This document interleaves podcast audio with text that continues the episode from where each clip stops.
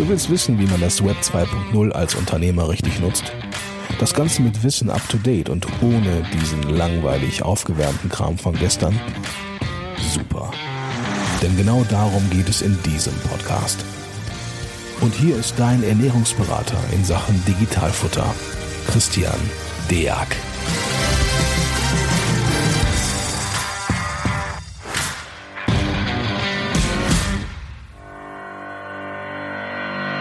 Du willst wissen, wie man das Web 2.0 als Unternehmer richtig nutzt? Das Ganze mit Wissen up to date und ohne diesen langweilig aufgewärmten Kram von gestern? Super. Denn genau darum geht es in diesem Podcast. Und hier ist dein Ernährungsberater in Sachen Digitalfutter, Christian Deak.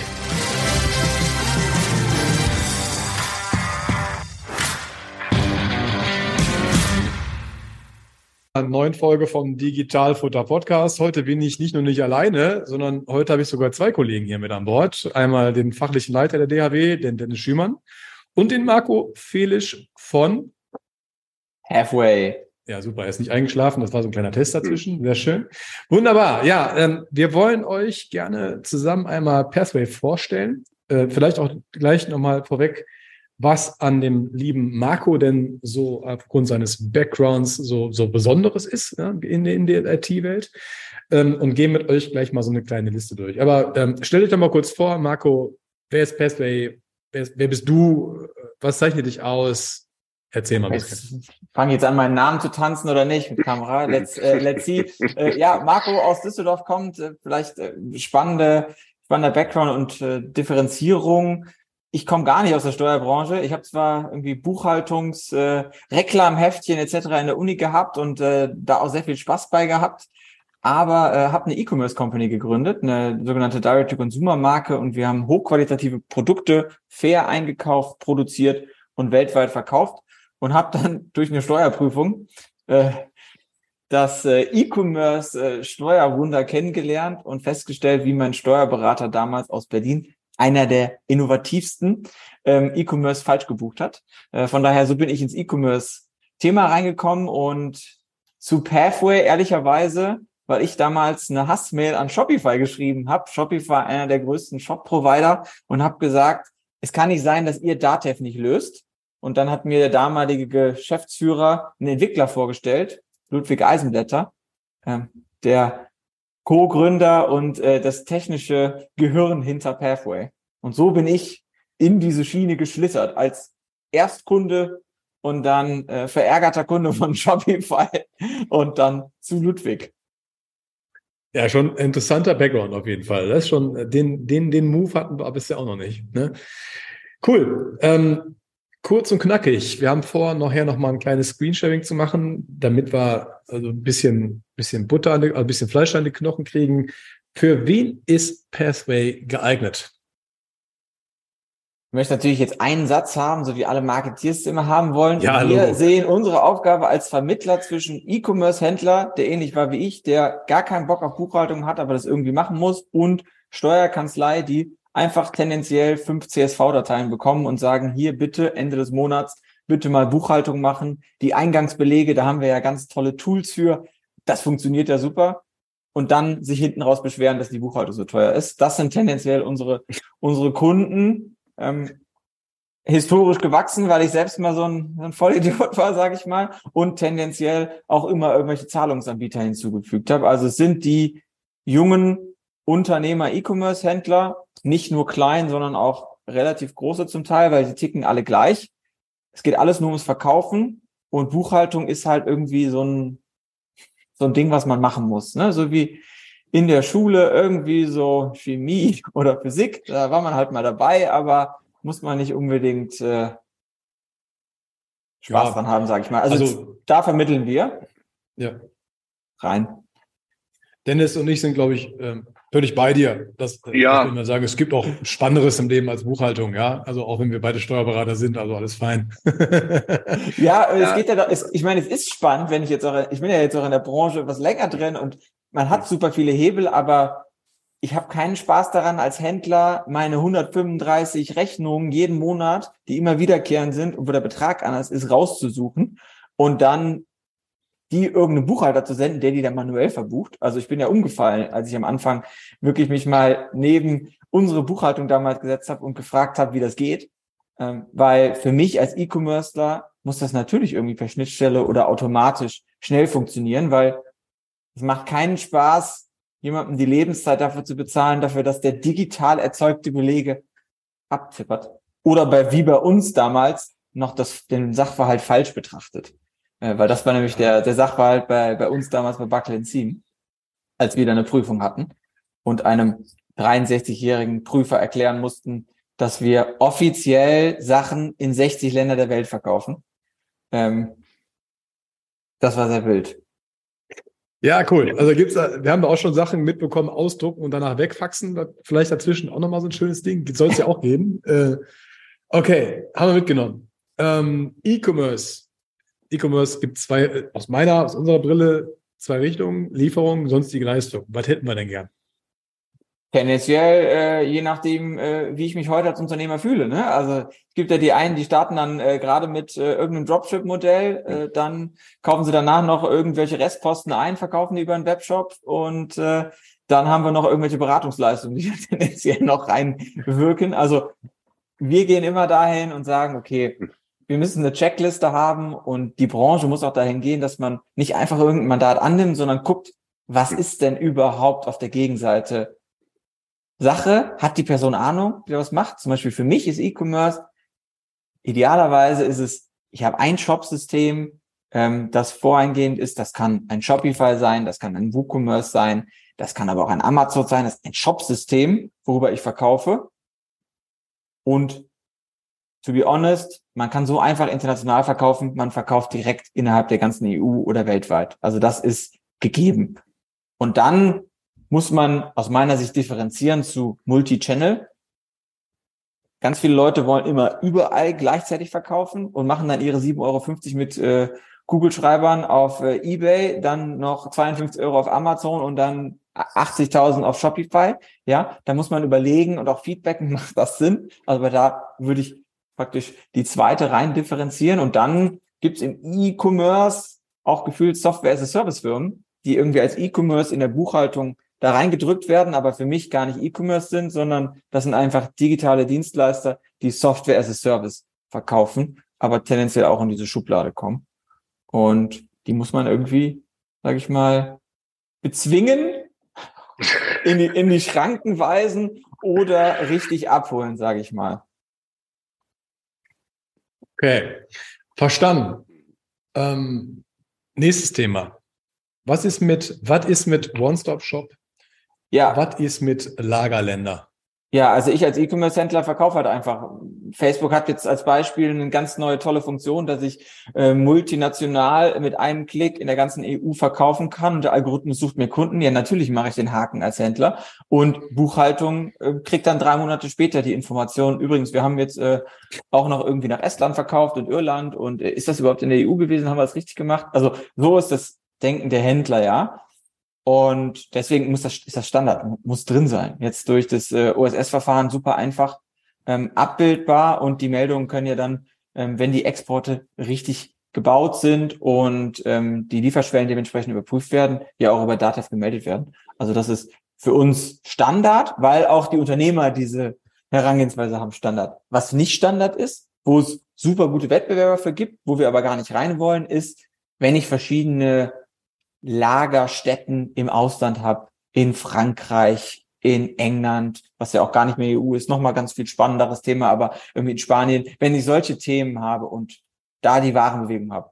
Das ist was, das sollte aber auch niemand annehmen, der jetzt den Podcast zum ersten Mal hört und sich irgendwie über E-Commerce versucht, ein bisschen zu informieren, weil das ist sowas von Experten-Nerdwissen im positiven Sinne. Ähm, aber, aber, aber ich sag mal so, ähm, in Amazon Pan EU oder CE-Verfahren, da kann ich jetzt einen Haken dran machen, ne? An meine Checkliste. Kannst du jetzt, weil wie viel, wie viel äh, hunderte Kunden hast du gehabt, bei denen äh, du schon äh, alle Haare oder Geheimratsecken, wie ich bei mir auch bald droht, äh, verloren gehabt, ne? Also das ist halt das Thema, ähm, dass ich da halt auch immer versuche, in Webinaren, im Podcast mitzugeben. Wenn man das zum ersten Mal hört, sollte man ganz klar unterscheiden, was kann ich einfach abbilden und was ist vielleicht etwas schwieriger, weil die meisten Steuerkanzleien haben ja ehrlicherweise damit Probleme, die Warenbewegung in die BWA einzubuchen. Ja? Wie oft ich damals eine BWA bekommen habe, wo manchmal negativer Wareneinsatz war oder wo ich 400.000 Euro Umsatz gemacht habe in einem Monat und 10.000 Euro Wareneinsatz gehabt hat, wäre das richtig gewesen. Ähm, hätte ich jetzt noch eine Rückenmassage, während wir sprechen, sage ich jetzt mal. Ne? Also weil da halt auch Grundverständnis fehlt von, ich habe ein Produkt, ich muss was verkaufen und ich muss beim Händler irgendwie anfragen, wie viel Wareneinsatz da drin war. Deswegen jetzt mit der mit der Brille die Branche ein bisschen zu kennen, würde ich sagen, da macht nicht jeder einen Haken hinter. Zum Glück. Nein, ja. ich meine, ich, ja, Dennis, schieß ruhig los. Ne, naja, aber du warst natürlich so ein Mandant, der jeden Monat rechtzeitig zum 15. die Bestände fein säuberlich deinem Steuerberater geliefert hat und da war einfach nur zu blöd, die Bestandsveränderung zu buchen, weil ich meine, da muss ja auch die Warenbestandsinformation zu dir bekommen, damit der Wareneinsatz passt natürlich. Aber ähm, ne, ich wusste natürlich erstmal gar nicht, äh, dass das relevant ist. Das wurde mir damals gar nicht erklärt. Das war nicht, Nein. ne, das, das wird in keinem BWL-Studium ähm, mitgebracht, wie man einem Steuerberater die Daten so anliefert, dass er dann damit arbeiten kann, wo sein Job ist. Ne, das war ja damals meine, hm. meine Weltoffenbarung, die ich dann ja. real live. Also, aber, aber kann man, glaube genau ich, ganz viele eigene Episoden drüber machen, dass wir noch sehr viel Informationsbedarf haben. Auch bei den Entscheidend ist, man spricht mit seinem Steuerberater und sein Steuerberater spricht mit einem und man spricht auch über die Zahlen. Dann würde das in dem Gespräch halt, das ist halt Christian mein Credo, dass wir halt regelmäßig miteinander direkt sprechen und nicht über 98 Kommunikationskanäle aneinander vorbeischreiben. Und das ist halt die, die Lösung am Ende, dass man auch mit dem Toolhersteller genau das bespricht, was so die Herausforderungen sind. Und ich finde, das hast du sehr, sehr gut auch rausgearbeitet, dass man genau seine Grenzen kennen muss. Also als Berater, als Tool und auch als Händler. Und, und dieses Bewusstsein, ich bin Multi-Channel-Händler und möchte noch bei Etsy drei Bastelanleitungen verkaufen. Ähm, Ne, nur damit ich denn meine Waren schon im Moss anmelden kann. Ich habe doch mal von dem, so einem Kollegen gehört, der dann Bastelanleitungen und, und die Goodies dann nebenbei verkauft hat, ähm, damit er dann schon damals nicht in 60 Ländern sich registrieren lassen musste. Ähm, aber ähm, da gibt's soll halt auch, auch schon vorgekommen sein, dass wir damals äh, PDF-Anleitungen verkauft haben und das MOS-Verfahren genutzt haben. Ja? Also mhm. gibt gibt viele kreative Möglichkeiten. Ähm, ja glaube ich, die man nicht in einem Podcast öffentlich machen kann. Aber nee, das ist ja das Besondere. spannende Themen. Das ist ja das Besondere im E-Commerce, einfach, dass es da, dass die, die, die Welt schier unmöglich zu sein scheint von dem, was man da so machen kann und was vielleicht auch schnittstellenmäßig oder importmäßig so angeblich zusammenpasst. Und das macht es dem Steuerberater, der aus der Welt ja kommt, ja überhaupt manchmal ganz schwer, überhaupt zu verstehen, was da überhaupt so läuft. Ne?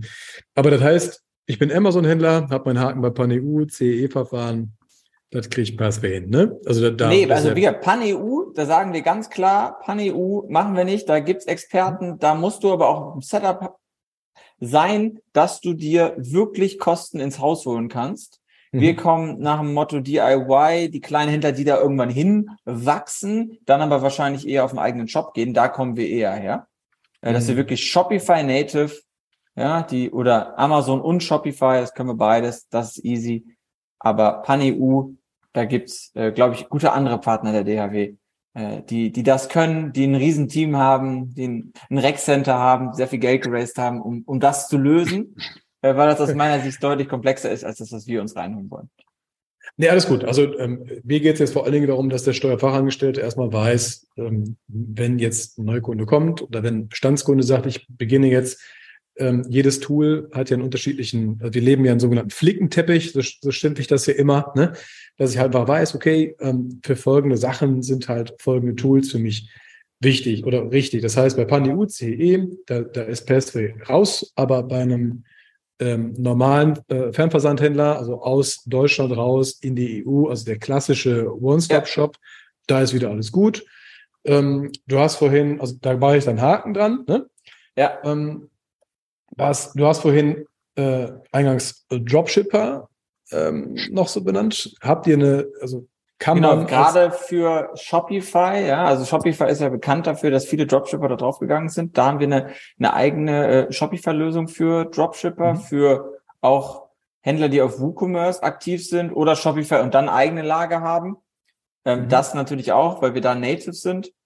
Und gerade beim ganzen Shopify-Thema, weil ich ja praktisch aus dieser Welt komme, haben wir da auch eine Dienstleistung, wo wir wirklich reingehen und uns angucken, sind die Steuereinstellungen richtig, sind die Rechnungen richtig, weil da gibt's auch viele Apps, die das nicht können im Shopify-Segment und haben da deswegen unsere eigene App gebaut, die GOBD-konform ist.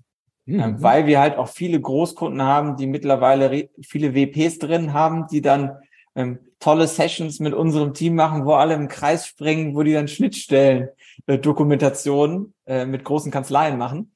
Von daher haben wir das dementsprechend dann auch aufgebaut, dass diese GOBD-konformen Lösungen für alle auch Kleinhändler dann genutzt werden können, weil das wird kommen aus meiner Sicht, mhm. dass ein Finanzamt auch einem kleinen Shop, der ein paar hunderttausend Euro Umsatz macht, irgendwelche nervigen Fragen für Tools stellt, wo dann ein Tool, was 10 Euro kostet und aus Irland kommt, nicht unbedingt Sachen beantworten kann, wie was in Deutschland passiert. Ne?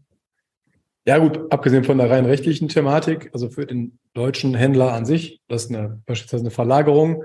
Dennis und ich haben heute Morgen noch einen Podcast mhm. zu aufgenommen. Eine Verlagerung der Buchhaltung ins Ausland erstmal antragsgebunden sein muss oder ist. Ne? Das heißt, man muss tatsächlich einen Antrag stellen. Das ist wie im E-Commerce dann nicht bekannt. Sagen wir hiermit gern zum 15. Mal nochmal. Also verlagerst du deine Buchhaltung ins Ausland, bitte melde dich bei deinem Steuerberater oder besser vorher noch beim Finanzamt. Ne? Musst du nämlich einen Antrag bestellen. Cool. Okay, das heißt, ich fasse mal kurz zusammen. E-Commerce, physisch, nicht physisch, beides ja. Lagerländer und Pan-EU, nein. One-Stop-Shop, also reiner Fernversand aus Deutschland heraus, ja. Dropshipper, für Shopify und WooCommerce jeweils eine eigene Lösung, wenn ich es richtig ja. äh, mitgetippert habe. Ich bin nämlich beim Multitasking nur begrenzt einsatzfähig, aber ich Alles gut, du hast ja auch eine riesen Ablenkung mit den Fischen hinter dir, vor allem der ja, der, der, das der kommt auch noch dazu. Ist cool, ja, und ne? dann bin ich auch noch da, der ihn ein bisschen ablenkt. Ne? Hey. Ja, mich mich Pinballkugel im Blick zu haben, ist, glaube ich, für Christian das Anstrengendste, seitdem ich bei der DAW bin. Man kann das auch ausblenden. Ich habe dich ausgeblendet, Dennis. Ja, ist okay. so schlau war er noch nicht. Ne? Aber ich habe dich gerne hier im Bild. Alles gut.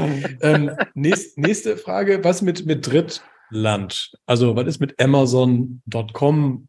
Ist mit Warenbewegungen aus dem Drittland ins Drittland? Wie sieht's da also bei euch grundsätzlich, ne, wir kommen halt aus diesem, du hast als Shopify-Händler gestartet und verkaufst natürlich auch als Shopify-Händler ins Drittland, ja. Dementsprechend musst du dann halt auch auf den Rechnungen, äh, musst die Rechnung dreimal ausdrücken. Das ist halt ein Aufwand, den dir dann dein Logistiker, und das ist das Spannende bei den Händlern, der Logistiker weist den Händler auf die Sachen hin, nicht die Steuerkanzlei, weil der Logistiker sagt, du dummer Händler, du hast ja ähm, keine richtigen Rechnungen, weil das Paket ist zurückgekommen. Weil die Steuer ist ja erst zeitversetzt, sage ich mal. Ne? Deswegen, mhm. da ist das ist der erste Punkt. Da setzen wir halt auch an mit der Rechnungslösung.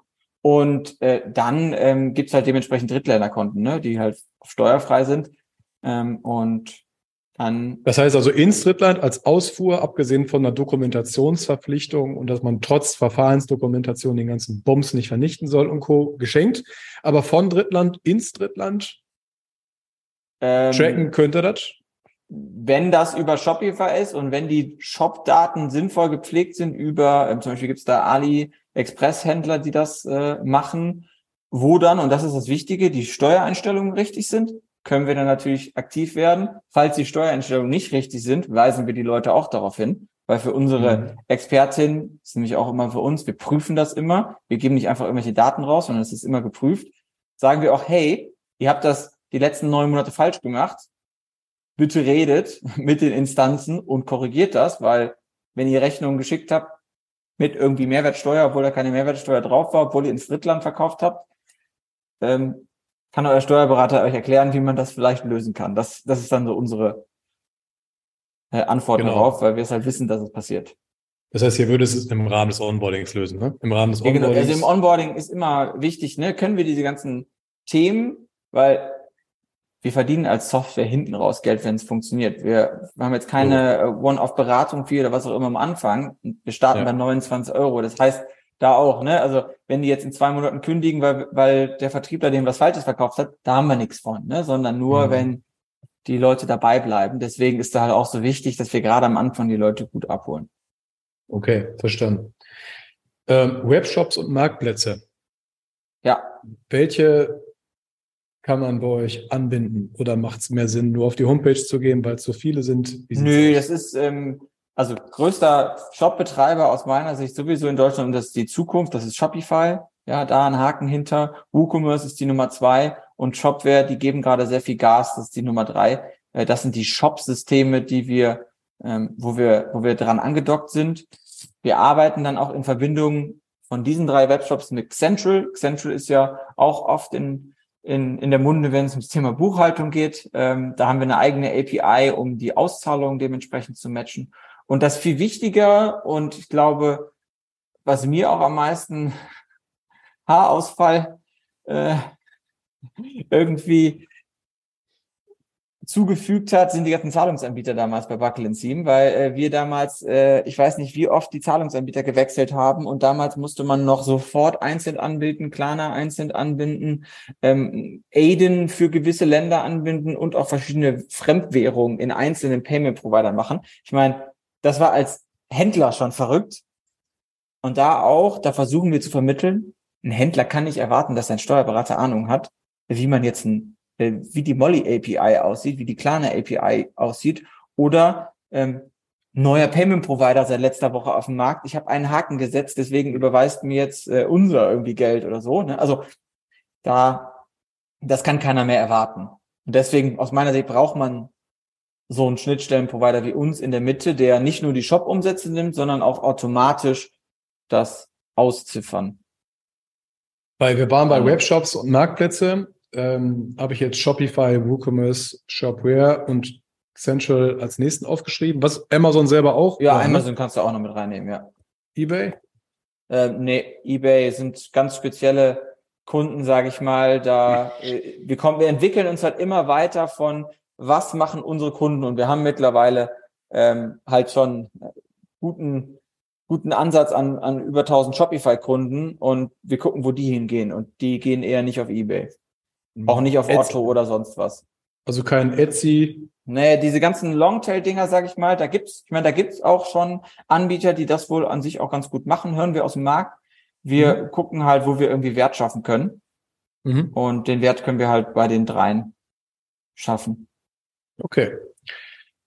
Perfekt, verstanden. Ähm, Nächstes Thema für die Kanzlei halt immer unheimlich wichtig, weil ansonsten reden wir überhaupt nicht. Kein Stück von irgendwie automatisierter Buchhaltung, Zahlungsausgleich. Ne? Ja. Ähm, erklär mir was. Was macht Pathway mit dem Zahlungsausgleich? Welche Payment Provider bindet ihr an? Habt ihr überhaupt einen Zahlungsausgleich? Wie läuft der? Ja. Also aus meiner Sicht auch wieder Standard, weil ich als Händler habe doch generell auf das Thema keinen Bock. Von daher will ich auch nur einen Anbieter haben. Ich möchte nicht einen Anbieter, der mir Shopify zu Data bringt und dann will ich noch vier andere Payment Provider oder Dienstleister holen, die mir einen Datev-Export reinbauen. Das funktioniert nicht, sondern wir gehen und bringen alles aus einer Hand. Heißt, wir gehen per Schnittstelle an die Shops ran und dann gehen wir an wirklich alle großen Zahlungsanbieter ran. Stripe, äh, Shopify Payments, Amazon Pay, PayPal, Aiden, Klarna, Molly, Go Cardless, Braintree. Also da gibt's wirklich eine ellenlange Liste. Ich sag mal so, die Zahlungsanbieter, die es gibt, die da nicht drauf sind, die sind da bewusst nicht drauf. Weil ich war auch Shopify-Händler und ich weiß, wie zum Teil das Onboarding bei manchen ist. Und mit manchen haben wir einfach super schlechte Erfahrungen damals gehabt. Und jetzt sind wir halt auch einfach in der Position, um dann zu sagen, oh, sorry, ihr wart halt damals irgendwie richtig scheiße, Service ist nicht gut, ähm, möchte ich jetzt nicht, dass es unbedingt ein anderer Händler braucht. Und haben da irgendwie jetzt, ich glaube, zwölf Zahlungsanbieter sind das. Das sind aber auch die größten. Und wenn ein neuer, innovativer hinzukommt, wo wir sagen, super, das macht Sinn, kommen die natürlich auch. Wie zum Beispiel letztens Molly. Molly kam jetzt in den Markt sehr aggressiv vor, ich glaube, sechs Monaten. Natürlich haben wir dann auch eine Integration gebaut, weil auf einmal 100 Händler Kreditkarten und Sofortüberweisung über Molly gemacht haben. Okay. Und da ist es dann ganz logisch, wir gehen per Schnittstelle ran, holen uns die Daten, machen einen Sammeldebitor pro Zahlungsanbieter, haben ein Gebührenkonto, haben ein zu klären Konto, haben gegebenenfalls noch ein Transitkonto, ähm, je nachdem, wie nitty-gritty der Zahlungsanbieter ist. PayPal ist ja so der Standard, die am meisten einbehalten und sonstige Themen machen. Das gibt's aber bei den anderen auch. Perfekt. Vielen lieben Dank. Onboarding. Äh, Onboarding macht ihr mit den Kunden selber. Ne? Ähm, bedeutet zum Beispiel jetzt, dass nicht, dass der Steuerberater Pathway einrichtet, sondern das macht Pathway selber halt äh, mit dem jeweiligen Mandanten. Darüber gibt es hinterher auch eine Dokumentation, gehe ich von aus, ne? also der Ablauf ist normalerweise wie folgt. Der Händler hat entweder das große Problem und guckt in Shopify-Foren, findet uns, oder der Händler ja. fragt seinen Steuerberater und der Steuerberater sagt, hier, ich habe Perfoy auf einer Messe getroffen oder ich habe irgendwie bei, bei irgendwelchen Digitalveranstaltungen kennengelernt. Und dann sagen wir aber auch ganz klar, liebe Steuerberatung, wenn du den Termin mit deinem Mandat machst, komm gerne mit rein. Aber wir wollen auf jeden Fall mit dem Händler sprechen, weil stille Postspiel macht nicht so viel Spaß. Und ja. das Thema ist halt auch, der Händler ist ja derjenige, der sich auf einmal einen neuen Zahlungsanbieter reinholt, der in irgendwelche Länder verkauft, der dann sehen muss, dass, was das für Implikationen in der Buchhaltung hat. Aus unserer Sicht, auch aus meiner von früher. Deswegen idealerweise Gespräch zu dritt, sonst wir einfach mit dem Händler, wir erklären dem Händler, hey, was brauchen wir? Und dann installiert er die App. Es ist wirklich ganz einfach einfach nur einen Klick bei, bei Beispiel bei Shopify und dann haben wir Zugangsdaten zu seinem Shop. Er hat dann alle Datenschutzthemen, kann er sich runterladen, dass wir die Daten auch sinnvoll verarbeiten und nur in Deutschland. Und dann suchen wir den Kontakt zur Steuerberatung per E-Mail und sagen, hey, liebe Steuerkanzlei, die und die Sachverhalte gibt es in dem Shop von deinem Mandat. Dafür brauchen wir diese Konten und okay. SKR03, SKR04. Und dann fragen wir aber auch, leider eine Frage, die sehr oft und völlig berechtigt ist, habt ihr Ahnung von E-Commerce oder wollt ihr lieber Kontenempfehlungen von uns haben? Und manchmal kommen sehr spannende Antworten zurück, wo dann unser Team reingehen muss und feedbacken muss, wie E-Commerce sinnvoll verbucht wird und wieso Sammeldebitoren ähm, für Zahlungsanbieter pro Zahlungsanbieter sinnvoll sind. Ja, das ist die alte Welt. das ne? dann ein, ne? weil wir dann Leute an die Hand nehmen müssen. Aber ist auch okay. Wir haben tolle Beispiele, wo am Anfang wirklich komplett neu sind und die jetzt mittlerweile aber 20 E-Commerce-Mandate haben und sagen, super geil, das funktioniert ja richtig gut, weil die dann funktioniert haben oder verstanden haben, wie das funktioniert. Und das ist natürlich auch cool. Ja, ich habe damals auch noch in der Kanzlei, damals eine Kanzlei übernommen, die hatte sich auf die Fahne geschrieben, dass sie sagen, wir haben eine perfekt ausgearbeitete Debitorenliste. Und ähm, da ging es halt wirklich los, ne? Mit 10.100 und so weiter, 10.200 und diverse A und B. Ne? So, und ein bisschen runter. Und ähm, als wir dann die ersten E-Commerce-Mandate vor Jahren übernommen haben, haben wir auch versucht, dieses Schema halt irgendwie zu implementieren, weil natürlich vollkommen bescheuert war, weil per Direktbezahlmethode es keine offenen Posten also. gab. Äh, bis wir dann da waren, sind schon mal so ein paar Monate ins Land gegangen. Ich meine, ist nichts passiert, aber einfach viel Arbeit für nichts. Ne? So kommt man da halt dann langsam zu. So ist halt dann die Welt. Wie kommen wir dann aus einer ganz anderen? Deswegen finde ich halt eben den Ansatz halt spannend, auch die Steuerberater mitzunehmen. Äh, das ist auch ein ganz klarer Impuls hier von uns aus. Bitte tut das auch alle. Nehmt eure Steuerberater mit. Äh, am Ende gibt es eh fast keine äh, E-Commerce-Steuerberater. Sei froh, wenn ihr überhaupt einen gefunden habt und arbeitet mit denen zusammen. Also habt ein Herz für euren Steuerberater und wenn der dann mitmachen möchte, dann ist das umso besser, umso cooler. Dann macht's, äh, man kann solche Sachen auch zusammen entwickeln. War bei uns früher auch so und ähm, ist auch spannend, tatsächlich aneinander zu wachsen und miteinander zu wachsen, weil das E-Commerce in Zukunft ist, ähm, zumindest mehr als Bargeschäft, das, äh, das haben wir nun mal alle irgendwann mitbekommen. Ne? Ja. Wo du gerade Bargeschäft sagst, glaube ich, eine gute Überleitung zu. Es gibt natürlich auch die Händler, die irgendwie einen stationären Handel haben. Ja. ja. Und online nennt sich POS. Können wir natürlich dementsprechend auch, wenn es über Shopify POS, die gehen ja auch sehr aggressiv in den Markt ist, da können wir dann auch komplett vollautomatisiert das Ganze ausziffern.